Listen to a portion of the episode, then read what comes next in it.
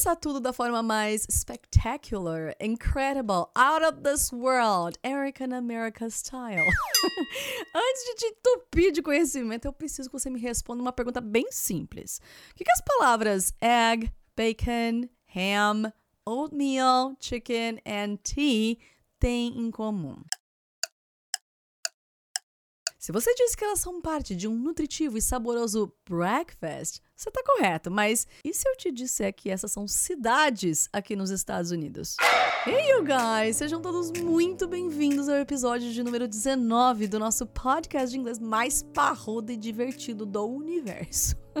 o Erika na América Podcast. Que é Erika Belmonte, eu sou especialista no ensino de inglês para brasileiros e toda semana eu vou estar por aqui para te ensinar inglês de uma forma muito simples, divertida, sem enrolação e direto dos Estados Unidos. Já siga meu podcast para você não perder nadinha. Bom, antes de mais nada, é muito importante esclarecer o que é breakfast, também conhecido como the most important meal of the day, a refeição mais importante do dia. Seu café da manhã. E eu já vou aproveitar para dizer que não é breakfast a pronúncia, mas sim breakfast. Tá, eu sei que break é o verbo quebrar e fast, ou então to fast, também é um verbo, né? Significa jejuar, fazer jejum. E que sim, o café da manhã é a refeição que quebra o nosso jejum todo dia de manhã, mas a palavra breakfast, café da manhã, escrita tudo juntinha, se pronuncia diferente. Então, cuidado, eu vou repetir breakfast. Bom, mas esse episódio aqui é destinado a falarmos de nomes curiosos de cidades aqui nos Estados Unidos e, claro, inserir muito conteúdo de inglês, afinal é para isso que estamos aqui. Começando com essa combinação perfeita que é to egg na Flórida e bacon em Indiana. Aí eu sei que você tá pensando, ué, mas plural de egg não é eggs? Por que, que a cidade chama to egg? Porque aquela coisa, né, gente? Nome é que nem filho. A gente pode dar o nome que a gente quiser. Se é bonito, se não é bonito, o nome é aquele. Mas aqui não tem nada a ver com a regra do plural. Já que eu tô falando da regra do plural, deixa eu puxar aqui um adendo e aproveitar para te dar uma dica importante. Ao contrário do português, em inglês, apenas os substantivos vão pro plural. Érica, o que é substantivo? Mesa, cadeira, menino, menina, celular, computador. Isso é substantivo, tá? Só só essas palavras. Então, tables, chairs, boys, girls. Em português, a gente passa a frase toda do singular para o plural, né? Então, por exemplo, os meus cachorros gostam de muitas crianças. O meu cachorro gosta de muita criança. Tá vendo? É, é engraçado a gente pensar que em português a gente sai, que a gente chama, né? Declinando tudo. E você reparou como em português tudo praticamente acaba com S no final? Isso não acontece no inglês. My dogs, my dogs não é mais. My dogs like many kids só as palavras dogs and kids entraram. Ou então, ghosts scare a lot of people. Sim. A propósito, vocês sabem o que é ghost? Se você for para Egg, na Flórida, sim, a cidade que eu acabei de mencionar, você vai saber por que eles são tão famosos aqui nos Estados Unidos. Reza a lenda que eles possuem até o seu próprio ghost, ou seja, o seu próprio fantasma. Já Bacon, em Indiana, só deve ter fantasma. já que ela foi desabitada em 1935, ou seja, o espaço tá lá. Se alguém quiser ir lá morar, go for it. It's called Bacon. Are you a bacon lover? Vocês acham mesmo, gente, que a América ia ficar sem um lugar para chamar de bacon? Ah, Erika, mas lá não tem ninguém, então não vale. Não, tá bom, vou te dar uma outra opção, porque aqui não tem só uma, tem várias.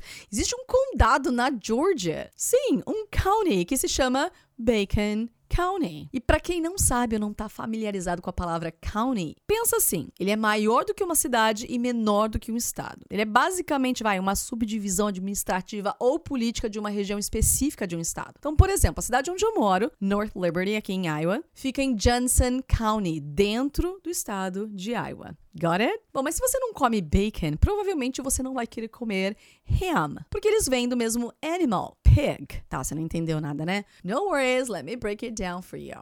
Bacon e ham, ham significa presunto, tá? Os dois vêm do mesmo animal, que é pig, porco. Agora, cuidado, mesmo eles vindo do mesmo animal, você não vai falar que você come pig. Você vai falar que você come pork. Pig é o animal. A carne de porco a gente chama de pork. Se você falar que você come pig, a gente vai imaginar você comendo um animal vivo, tá? É sério isso. Você não come pig, você come pork. Então você pode falar: My uncle has many pigs on his farm. Meu tio tem muitos porcos em sua fazenda. Ou então, I only eat pork once a week. Eu só como porco uma vez por semana. Get it? Agora, você sabia que tem uma outra forma de falar pig? Sim, hog. H-O-G. Hog. E adivinha qual é o estado com maior hogs per capita aqui nos Estados Unidos? Sim, Iowa. Para cada ser humano aqui em Iowa, a gente tem sete hogs, sete porquinhos. Can you believe that? Você achou que Iowa era só milho? Não, não, não. E presta atenção como é que eu pronuncio o estado, tá? É Iowa, não é Iowa, tá? Bom, eu tô contando tudo isso para vocês aqui a respeito de pork, pigs, falei de ham, justamente porque sim, a gente tem, na verdade, uma cidade chamada Ham Lake, Lago de Presunto. E essa cidade ela fica, just out of curiosity, só por curiosidade, em Minnesota. Bom, seguindo a nossa lista de vocabulário alimentar usados para nomear as cidades aqui nos Estados Unidos, e ainda falando de proteínas, a gente tem a cidade de Chicken, no Alasca. Sim, chicken. Você não me ouviu errado, a gente tá falando de galinha. E sabe quantas pessoas moram em chicken? Chuta. Não, menos. Não, não, bem menos. 12. Não, não, não é 12 mil. 12 pessoas, uma dúzia. A dozen in English. Mas não se surpreenda porque as cidades menos populosas, como Lost Springs, em Wyoming. Em 2020 só tinham 4 habitantes, mas sabe-se lá a treta que deu que só tem uma pessoa morando lá agora em 2021. Agora, sério, isso aqui pode até estar tá parecendo um pouco de cultura inútil, mas vocês já pararam para pensar numa cidade onde só tem 12 habitantes, 4 habitantes? E claro, né? Vocês estão aprendendo muito inglês por aqui, né? Vamos combinar. Bom, vamos lá em frente. Próxima é Oatmeal, no Texas. Para quem não sabe, oat significa aveia. Oatmeal é mingau de aveia. Agora, uma curiosidade: nós brasileiros costumamos fazer o nosso oatmeal, nosso mingau de aveia cozido, digamos assim, no leite, certo? Aqui nos Estados Unidos, a aveia é cozida na água. Não é regra, mas de uma forma geral é assim que funciona. E você sabia que a aveia Quaker, sim, in English we say Quaker Oats, é produzida aqui em Iowa. Tá vendo? De Iowa pro mundo. Agora vem cá, esse país não tem limite para dar nome para cidade não. Eu tava aqui prestes a te contar que existe uma cidade chamada Tea Chá em South Dakota, mas aí eu queria fazer uma relação aqui pro podcast com a minha bebida favorita. Muitos de vocês que me acompanham sabem que é coffee, café. Aí eu pensei assim, será que existe uma cidade com nome de café, gente? Deus Pai, existe. Coffee City fica no Texas e tem mais de 200 pessoas morando lá. Can you believe that? Coffee City. Where do you live? I live in Coffee City. Bom, e já que a gente tá falando de tea e coffee, deixa eu ensinar uma coisa para vocês. Ambas bebidas a gente pode beber hot, quente, ou então iced, gelado. Mas daí você me pergunta, tá errado então falar cold tea, cold coffee? Errado, errado, errado não tá. Mas honestamente eu não conheço ninguém que pede ou toma um chafé, um chafé. É aqui nos Estados Unidos é chafé. Um chá ou um café frio. Porque a ideia é a seguinte: quando ele tá quente, ele vai esfriando até o momento que ele fica frio, mas ele não chega a ficar gelado a menos que você coloque ele na geladeira ou ponha gelo, certo? Então você pode tanto ter iced tea, você quer um chá com gelo, um chá gelado, que inclusive é muito comum no Brasil, né? Quanto iced coffee, que tem a mesma ideia de ser gelado, de ter gelo. Iced coffee aqui nos Estados Unidos é bem comum, principalmente no verão, mas para amantes de café, qualquer dia a dia, café gelado, quente, até frio. Agora, falando de bebida quente, sim, você pode simplesmente usar o adjetivo hot, like, watch out, the coffee is hot. Mas se você disser que você gosta ou quer sua bebida queimando a língua, como a gente fala em português. In English, you say burning hot. Minha sogra, por exemplo, ela só toma coffee and milk, café com leite, se for burning hot. What about you? Quero que vocês me contem nas redes sociais como é que você gosta do seu chá, do seu café, do seu leite. Você gosta dele hot? Você gosta dele iced? Você gosta dele burning hot? Let me know. Bom, e toda essa conversa de café da manhã deve ter te deixado com muita fome, né? E quando a gente vê um prato que enche os olhos e saliva a boca, a barriga até ronca. Eu aposto que você quer saber como é que diz isso em inglês, né? We say my stomach is is rumbling. Ou então, my stomach is growling. Gente, só uma coisa que eu não falei no início do podcast, mas todos os meus episódios, se você quiser dar uma olhadinha na escrita, nos verbos, etc e tal, corre lá no meu site ericabelmonte.com.br, que tem a transcrição de cada um desses episódios para vocês aprenderem como escreve direitinho, tá? Eu sei que nem todo mundo sabe como é que escreve, vocês estão aprendendo, e eu tô aqui para ajudar vocês também com isso. Então corre lá, é tudo gratuito. Bom, e a propósito, o que, que você fala quando você vê uma comida que tá com uma cara muito boa, que tá deliciosa? Yum. That's right. Yum. Yum é outra forma de expressar que você achou uma comida delicious, deliciosa, ou que tá com uma cara muito boa. Então, da próxima vez que seu amigo postar uma comida gostosa lá no Instagram, você pode comentar yum. E adivinha só? claro, a gente tá falando de cidade, né, meus amores? Tudo tem que fazer uma relação aqui. A gente tem uma cidade chamada Yum Yum, e ela fica no Tennessee. Eu juro, gente. Inclusive, essa cidade tem mais de 3 mil habitantes, just out of curiosity. Bom, vamos deixar o breakfast pra lá e vamos falar de uma outra coisa igualmente yummy. Peraí, você viu o que eu acabei de fazer? Eu peguei uma palavra, no caso, yum, e adicionei a letra Y. E Voilá! A gente transformou isso num adjective, um adjetivo, uma qualidade. Isso na verdade acontece com muitas outras palavras, mas deixa eu te contar mais. Se eu te falar assim, it's raining, tá chovendo, aqui a gente tem o verbo to rain, né? Agora, se eu pegar esse rain e colocar o y no final, vai ficar rainy. Isso virou uma qualidade, um adjetivo, está chuvoso. Você tá dando uma qualidade pro dia, tá dizendo como ele tá. Outros exemplos: fog, foggy, neblina, nublado. Spice, tempero, spicy, temperado. Tá vendo? Só colocar o Y. Blood, sangue. Bloody, sangrento. Trick, armadilha. Tricky, traiçoeiro. Mas voltando ao yummy, vocês gostam de cheesecake? A gente usa essa palavra também em português, né? Com a diferença que a gente fala cheesecake. Mas o correto é cheesecake cheesecake. E apesar dela ser uma sobremesa americana super famosa, ela foi inventada pelos gregos. E acredite, durante muitos anos o bolo de casamento dos gregos era um cheesecake. Ha! Érica na América também é muita cultura.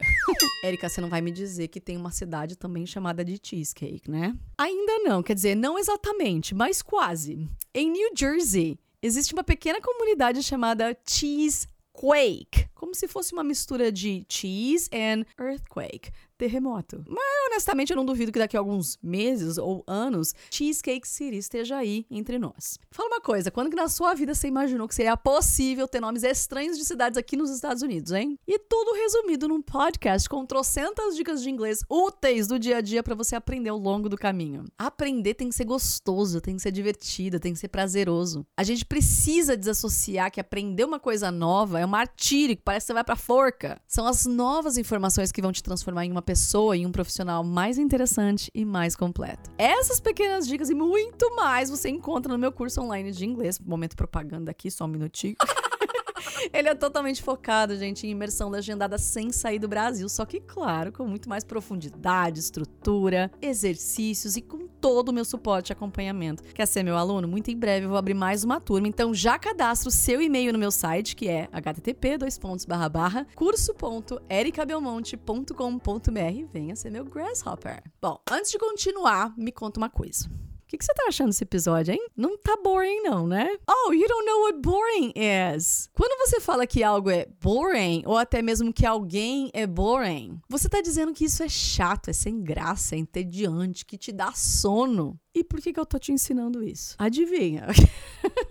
é claro que existe uma cidade aqui nos Estados Unidos chamada Boring e ela fica em Oregon. Eu acho que não deve ter muita coisa boa para ver por lá, não, né? Deixei para falar agora no final algumas cidadezinhas mais aleatórias, ok? Why not? Right? Exatamente. Por que não? Why not? Escrito tudo junto é uma cidade que fica na Carolina do Norte. E por mais que o nome seja Carolina do Norte, ela fica no sudeste dos Estados Unidos. E caso você ainda não saiba, existe sim uma Carolina do Sul, mas essa fica no sul mesmo.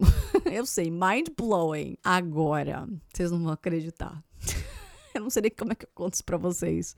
Mais mind-blowing que isso, pra não dizer mais surreal, mas, sei lá, posso dizer bizarro? É dizer que você mora em uma cidade chamada Fart. That's right. Se você não sabe o significado de fart. Meu irmão. Fart é o mesmo que flatulências, gases, pum, peido. e caso você esteja curioso para saber onde é que fica esse lugar tão peculiar, a cidade de Fort fica na Virgínia. Bom, my sweetheart, para fechar esse episódio aqui com chave de ouro, eu só queria muito te agradecer por você estar aqui comigo, sempre acompanhando os meus episódios, contando pros seus amigos que também querem aprender inglês de um jeito descontraído. Então eu deixo aqui o meu thank you so, so, so much. E aí, se você tivesse na minha frente como um aluno educadinho que você é, você diria you're welcome, certo? Ou então, my pleasure, of course, sure, de nada, right? Mas uma outra forma muito comum de se dizer de nada em inglês é you bet. Simples assim, you bet. Então, thank you Obrigada ou obrigado. You bet. De nada. And guess what? You bet é uma cidade da Califórnia. So, that's it for today. Me conta. Dá seus pulos aí que eu quero saber como é que você vai me contar. Você gostou desse episódio? Aprendeu bastante coisa com ele? Come on, eu sei que talvez o nome da cidade seja mais por diversão, a famosa cultura inútil, mas foi um gancho divertido que eu encontrei para poder te ensinar sobre diversos assuntos em inglês e aumentar o seu vocabulário. Eu espero muito que você tenha curtido e que ele tenha sido útil para você. Se você gosta do meu trabalho quer acompanhar mais dicas como essa, espiar minha vida aqui nos Estados Unidos, corre lá no Instagram, erica.belmonte, ou então lá no LinkedIn, né? Mesma coisa, Erica Belmonte, Erica com K, tá? Que eu mostro muita coisa bacana também nos meus stories. Lembrando que toda quinta-feira às 19 horas a gente tem a nossa tradicional aula de inglês ao vivo lá no YouTube. Só procurar lá pro Erica Belmonte. Todo o material didático eu também entrego gratuitamente, só que no meu Telegram. Sim, eu estou por todos os lugares, vocês já perceberam, né? Digita Erika Belmonte qualquer rede social que você me acha. Thank you so, so, so much for listening to this episode and see you next week. Bye!